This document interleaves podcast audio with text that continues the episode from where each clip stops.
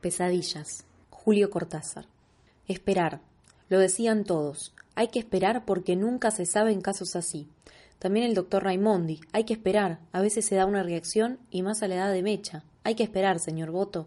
Sí, doctor, pero ya van dos semanas y no se despierta. Dos semanas que está como muerta, doctor. Ya lo sé, doña Luisa. Es un estado de coma clásico. No se puede hacer más que esperar. Lauro también esperaba. Cada vez que volvía de la facultad se quedaba un momento en la calle antes de abrir la puerta. Pensaba, hoy sí, hoy la voy a encontrar despierta. Habrá abierto los ojos y le estará hablando a mamá. No puede ser que dure tanto, no puede ser que se vaya a morir a los veinte años. Seguro que está sentada en la cama y hablando con mamá. Pero había que seguir esperando. Siempre igual, mijito, el doctor va a volver a la tarde. Todos dicen que no se puede hacer nada. Venga a comer algo, amigo. Su madre se va a quedar con Mecha. Usted tiene que alimentarse. No se olvide de los exámenes. De paso vemos el noticioso. Pero todo era de paso allí, donde lo único que duraba sin cambio, lo único exactamente igual día tras día, era Mecha, el peso del cuerpo de Mecha en esa cama, Mecha flaquita y liviana, bailarina de rock y tenista, ahí aplastada y aplastando a todos desde hacía semanas. Un proceso viral complejo, un estado comatoso, señor Boto, imposible pronosticar, señora Luisa. No más que sostenerla y darle todas las chances a esa edad, hay tanta fuerza, tanto deseo de vivir, pero es que ella no puede ayudar, doctor, no comprende nada, está como. Ah, perdón, Dios mío, ya ni sé lo que digo. Lauro tampoco lo creía del todo. Era como un chiste de mecha que siempre le había hecho los peores chistes, vestida de fantasma en la escalera, escondiéndole un plumero en el fondo de la cama, riéndose tanto los dos, inventándose trampas, jugando a seguir siendo chicos. Proceso viral complejo. El brusco apagón una tarde después de la fiebre y los dolores, de golpe el silencio, la piel cenicienta, la respiración lejana y tranquila única cosa tranquila allí donde médicos y aparatos y análisis y consultas, hasta que poco a poco la mala broma de Mecha había sido más fuerte, dominándolos a todos de hora en hora. Los gritos desesperados de doña Luisa, cediendo después a un llanto casi escondido, a una angustia de cocina y de cuarto de baño, las imprecaciones paternas divididas por la hora de los noticiosos y el vistazo al diario, la incrédula rabia de Lauro interrumpida por los viajes a la facultad, las clases, las reuniones, esa bocanada de esperanza cada vez que volvía del centro. Me la vas a pagar, Mecha. Esas cosas no se hacen, desgraciada, te la voy a cobrar, vas a ver. La única tranquila aparte de la enfermera tejiendo. Al perro lo habían mandado a casa de un tío. El doctor Raimondi ya no venía con los colegas. Pasaba al anochecer y casi no se quedaba. También él parecía sentir el peso del cuerpo de Mecha que los aplastaba un poco más cada día. Los acostumbraba a esperar, a lo único que podía hacerse.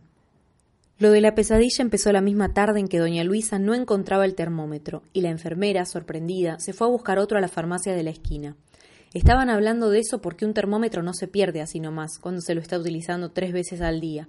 Se acostumbraban a hablarse en voz alta al lado de la cama de Mecha. Los susurros del comienzo no tenían razón de ser, porque Mecha era incapaz de escuchar. El doctor Raimondi estaba seguro de que el estado de coma la aislaba de toda sensibilidad. Se podía decir cualquier cosa sin que nada cambiara en la expresión indiferente de Mecha.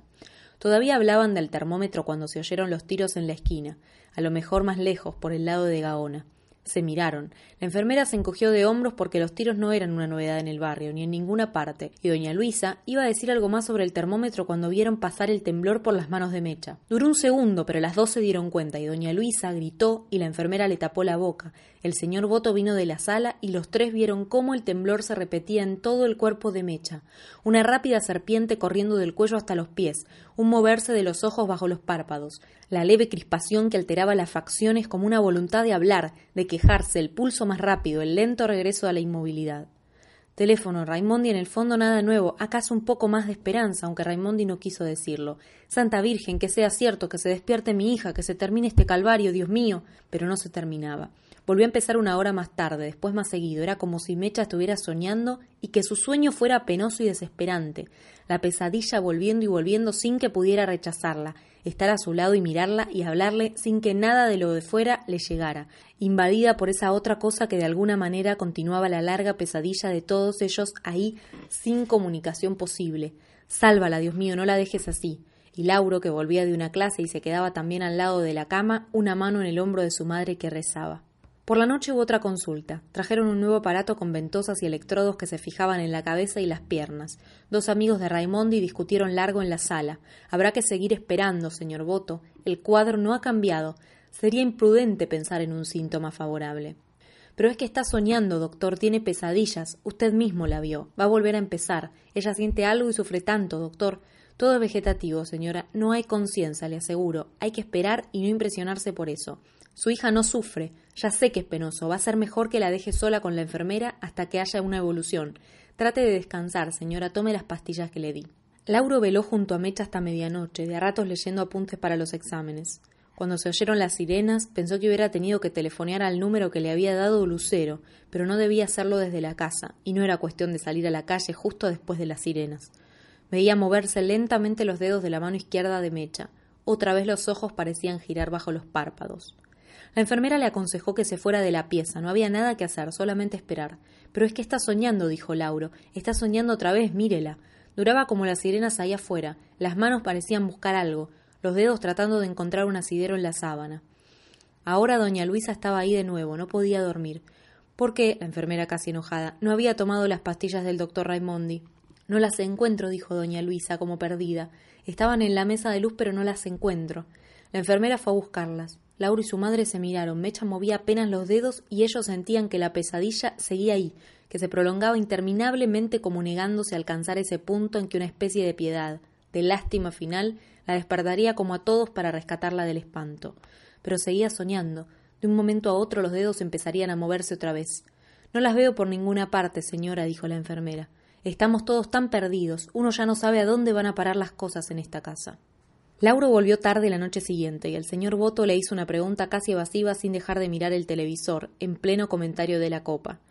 Una reunión con amigos, dijo Lauro, buscando con qué hacerse un sándwich.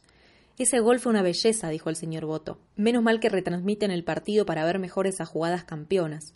Lauro no parecía interesado en el gol. Comía mirando el suelo. Vos sabrás lo que haces, muchacho, dijo el señor Boto sin sacar los ojos de la pelota, pero andate con cuidado.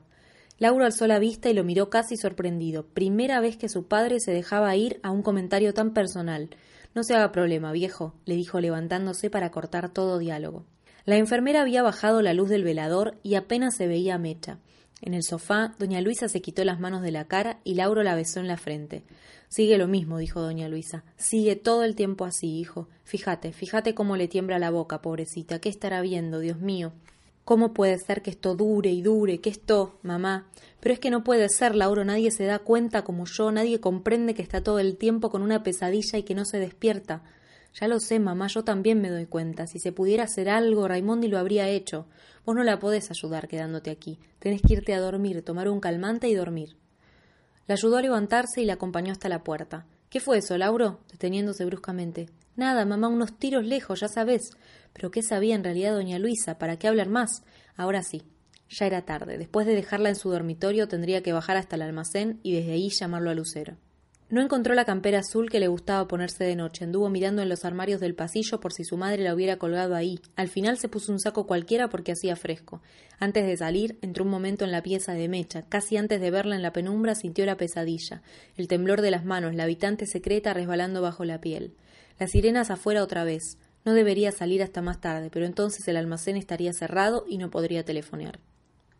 Bajo los párpados los ojos de Mecha giraban como si buscaran abrirse paso, mirarlo, volver de su lado. Le acarició la frente con un dedo. Tenía miedo de tocarla, de contribuir a la pesadilla con cualquier estímulo de fuera.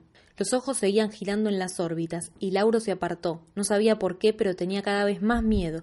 La idea de que Mecha pudiera alzar los párpados y mirarlo lo hizo echarse atrás. Si su padre se había ido a dormir, podría telefonear desde la sala bajando la voz. Pero el señor Boto seguía escuchando los comentarios del partido. Sí, de eso hablan mucho, pensó Lauro. Se levantaría temprano para telefonearle a Lucero antes de ir a la facultad. De lejos vio a la enfermera que salía de su dormitorio llevando algo que brillaba, una jeringa de inyecciones o una cuchara. Hasta el tiempo se mezclaba o se perdía en ese esperar continuo, con noches en vela o días de sueño para compensar, los parientes o amigos que llegaban en cualquier momento y se turnaban para distraer a doña Luisa o jugar al dominó con el señor Boto, una enfermera suplente porque la otra había tenido que irse por una semana de Buenos Aires, las tazas de café que nadie encontraba porque andaban desparramadas en todas las piezas, Lauro dándose una vuelta cuando podía yéndose en cualquier momento. Raimondi que ya ni tocaba el timbre antes de entrar para la rutina de siempre. No se nota ningún cambio negativo, señor Boto. Es un proceso en el que no se puede hacer más que sostenerla. Le estoy reforzando la alimentación por sonda. Hay que esperar. Pero es que sueña todo el tiempo, doctor Mírela, ya casi no descansa. No es eso, señora Luisa. Usted se imagina que está soñando, pero son reacciones físicas. Es difícil explicarle, porque en esos casos hay otros factores. En fin, no crea que tiene conciencia de eso que parece un sueño. A lo mejor por ahí es buen síntoma tanta vitalidad y esos reflejos. Créame que la estoy siguiendo de cerca. Usted es la que tiene que descansar, señora Luisa. Venga que le tomo la presión. A Lauro se le hacía cada vez más difícil volver a su casa con el viaje desde el centro y todo lo que pasaba en la facultad.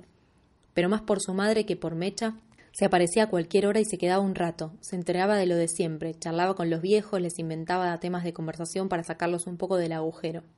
Cada vez que se acercaba a la cama de Mecha era la misma sensación de contacto imposible. Mecha tan cerca y como llamándolo, los vagos signos de los dedos y esa mirada desde adentro, buscando salir, algo que seguía y seguía, un mensaje de prisionero a través de paredes de piel, su llamada insoportablemente inútil, por momentos lo ganaba la histeria, la seguridad de que Mecha lo reconocía más que a su madre o a la enfermera, que la pesadilla alcanzaba su peor instante cuando él estaba ahí mirándola, que era mejor irse enseguida, puesto que no podría hacer nada, que hablarle la inútil, Estúpida, querida, déjate de joder, querés. Abrí de una vez los ojos y acabala con ese chiste barato, mecha idiota. Hermanita, hermanita, ¿hasta cuándo nos vas a estar tomando el pelo, loca de mierda, pajarraca? Manda esa comedia al diablo y vení que tengo tanto que contarte, hermanita. No sabes nada de lo que pasa, pero lo mismo te lo voy a contar, mecha. Porque no entendés nada, te lo voy a contar. Todo pensado como en ráfagas de miedo, de querer aferrarse a Mecha, ni una palabra en voz alta porque la enfermera o doña Luisa no dejaban nunca sola a Mecha, y él ahí necesitando hablarle de tantas cosas, como Mecha a lo mejor estaba hablándole desde su lado, desde los ojos cerrados y los dedos que dibujaban letras inútiles en las sábanas. Era jueves, no porque supieran ya en qué día estaban ni les importara, pero la enfermera lo había mencionado mientras tomaban café en la cocina. El señor Boto se acordó de que había un noticioso especial, y doña Luisa, que su hermana de Rosario había telefoneado para decir que vendría el jueves o el viernes. Seguro que los exámenes ya empezaban para Lauro. Había salido a las ocho sin despedirse, dejando un papelito en la sala. No estaba seguro de volver para la cena, que no lo esperaran por las dudas. No vino para la cena. La enfermera consiguió por una vez que doña Luisa se fuera temprano a descansar. El señor Boto se había asomado a la ventana de la sala después del telejuego. Se oían ráfagas de ametralladora por el lado de Plaza Irlanda. De pronto la calma, casi demasiada, ni siquiera un patrullero, mejor irse a dormir.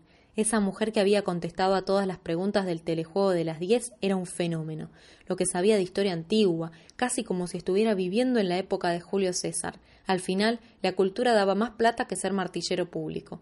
Nadie se enteró de que la puerta no iba a abrirse en toda la noche, que Lauro no estaba de vuelta en su pieza. Por la mañana pensaron que descansaba todavía después de algún examen o que estudiaba antes del desayuno.